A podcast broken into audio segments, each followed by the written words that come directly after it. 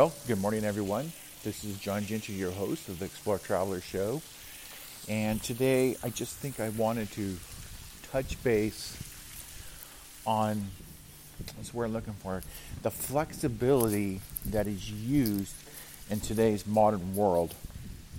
So I think all of us are constantly being bombarded by different forms and types of propaganda, whether they're coming from advertising or marketing campaigns our governments our agencies within governments or individuals trying to promote their stuff. It's all different forms of propaganda. Now, that doesn't mean that when we use that word, I think sometimes we think of it being bad, right? It doesn't have to be bad. I mean, sometimes influencing people for the greater good and for positive social change is a good thing. But sometimes it can be used for bad, and, and in some instances, it just makes the overall society fearful and stressful. And so, you, as a traveler, you're, you're unique in the sense that as you're moving from country to country, you're learning things that others would normally not see, right? And so today I wanted to talk about your ability to be flexible. And I think when I say flexible, I'm meaning mental flexibility. Things are changing. The world is constantly changing. Some things for the better, a lot of things for the worse. And you have to navigate these, such as visa requirements, right? the visa requirements could change and you may no longer want or be able to even stay in the country that you're staying in now. So you have to modify your plans. That's a form of flexibility. Um, different kinds of flexibility could be how you choose to do your education. You want to travel, you may have access to the internet, so you can do some online programs maybe there's a period of time where you don't have access to the internet consistently enough to have a set education program. So you need the flexibility, mental flexibility, and educational flexibility to be able to modify that educational program. And there's options for that. You just have to think about it from a different mindset. Um, just because an institution wants you to do things in a certain way that doesn't mean that there isn't other ways to do it. There's a reason why institutions push certain outcomes because that's how they make their money, right? They have a financial incentive to get you in a brick and mortar classroom, whether it be online or in person, because that's how they make their money, right? Uh, they may accept different forms of uh, credit, whether it be a portfolio learning you know, credit that you can prove that you already know this material because you've had X amount of training from, I don't know, 10, 15 years of corporate training in electronics repair, for example. It happens a lot, and a lot of people don't get credit for it. So that's just a, an example, right? Uh, flexibility uh, physically, right, would be obviously having a good diet, and exercising more. My diet's okay personally, but my exercise regime has been lacking. So that's me needing to correct course and get back to my exercise regime because it gives me physical flexibility. And so flexibility is kind of the key word, and I want people to think of everything that they're doing in their travels or they're planning for their travels. How are they going to keep a flexible mindset so that when change happens, instead of them getting really upset or nervous or anxiety over it, that maybe you just go, okay, well, this has changed, so let me look at a new solution. And when you look at it from that perspective, it's less stressful, right? Because now you're you're knowing that well, there's other alternatives. Yeah, maybe I wanted to go to upstate New York in the United States, but I'm mentally flexible and there's fires going on there, so the air quality is bad, so I don't want to do that. That's an example. Right? You change your you can change your positioning, change your location. Internationally, as we saw during the pandemic, mental flexibility was really, really important. All these countries were imposing different rules. They were different from country to country. It impacted your visa requirements. Some required certain inoculations, shots, whatever. Other countries re- required different ones, right? So you never were going to please everybody. So you had to actually look for a solution that allowed you to be able to do different things, go different places, but fit that flexible mindset. You can't please everyone, so you shouldn't try. You should just try to be flexible in your mindset so you can go and continue to travel and continue to work and, do what you need to do. Uh, so let's move forward. Uh, hopefully that people found that useful. And I think today, you know, I wanted to just briefly talk about how we've been implementing different technologies such as YouTube's use of uh, shorts. Um, obviously, TikTok kind of made them famous. YouTube has done, I think, a pretty good job rolling that out. And they are a, a very serious competitor to TikTok in that regard. So, if you're looking to expand your own business, whether it be a travel blog, travel vlog, or whatever you're trying to do, if you implement YouTube shorts, you're going to reach a whole different class of people.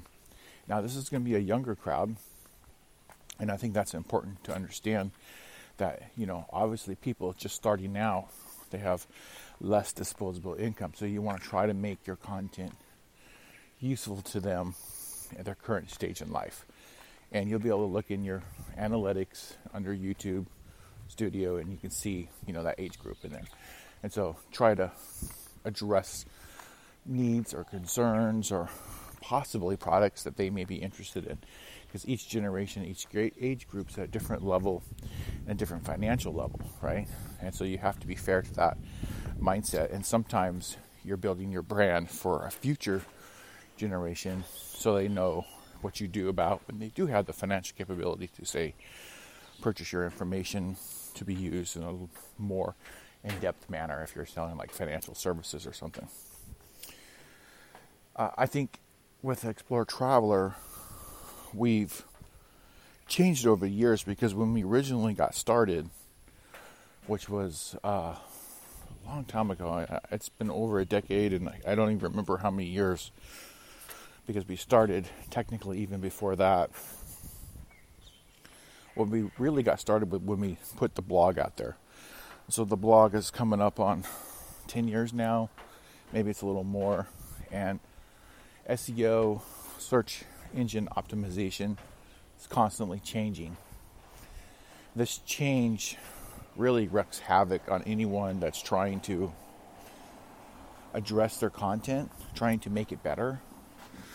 And so, as someone who wants to document their international travels for the main purpose of others to learn from them, whether it be showing them that food is easily and more accessible, or showing them that uh, information, you know, just things that the average person might not know about. Just trying to share certain information, you know, sometimes that becomes more difficult because the technical aspects of putting information out there and getting viewers to see it is the new gatekeeper. And so you actually have to become either te- technically savvy yourself or you need somebody that helps you that is technically savvy so they recognize and can instruct you on the tips that you need to reach a larger audience. Because you can put a lot of things out there and you can put a video, let's say on YouTube, and it can actually get zero views. It's happened. It's happened to me, and, and so it can happen to anybody. And this, and I'm someone that actually understands the techno aspects of it. I think the most important thing is if you've never done anything, and you're expecting huge results, you need to maybe temper your expectations because you have to build up to it. Because no matter what platform you're posting on, there's going to be um, a technical aspect of it, and it could be just as simple as that platform is monitoring your account in the background and trying to determine the right audience for it. And it may take days, weeks, or months even before those views and people start resonating with your material. And when they do view it, you're going to have to determine are they reading or watching it? How long are they spending doing it? Is it three seconds or is it one second? Or is it 30 seconds to a minute long enough to actually read some of the things that you've written or you put into a video form?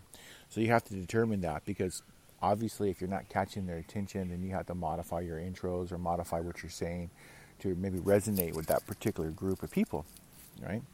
And so when I talk about flexibility at the beginning of this podcast, you also have to have flexibility in your business mindset. And in today's business mindset, I, I cannot imagine how you could have zero uh, internet presence, but I, I'm going to say that it is possible, right?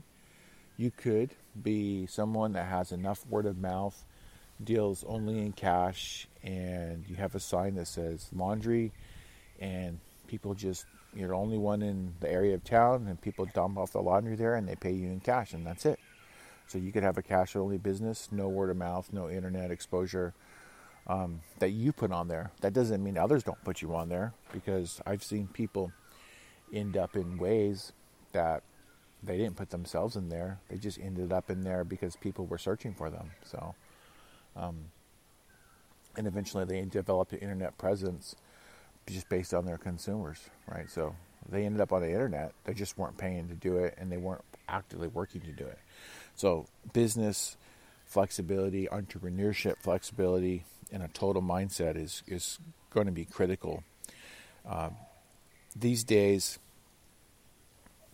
there is so much change happening, and technological advancements are happening on a probably a second by second basis because now we've got so much more information, right? So you have to be very much tied into your particular area of what you do, whether it's your career or your entrepreneurship or your personal learning, and you have to try to come up with new ideas and concepts to take yourself to the future. So I wish everyone the best, and I hope that you've enjoyed this podcast because this is where I kind of tell you what's on my mind um, in regards to travel, international travel.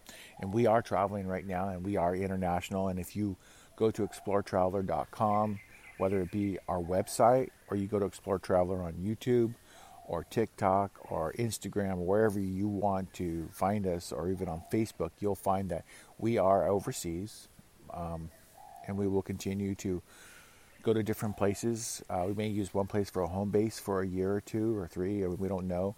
And then once something changes or that becomes a less viable location, or we find a better location for our current situation, we may change with that as well.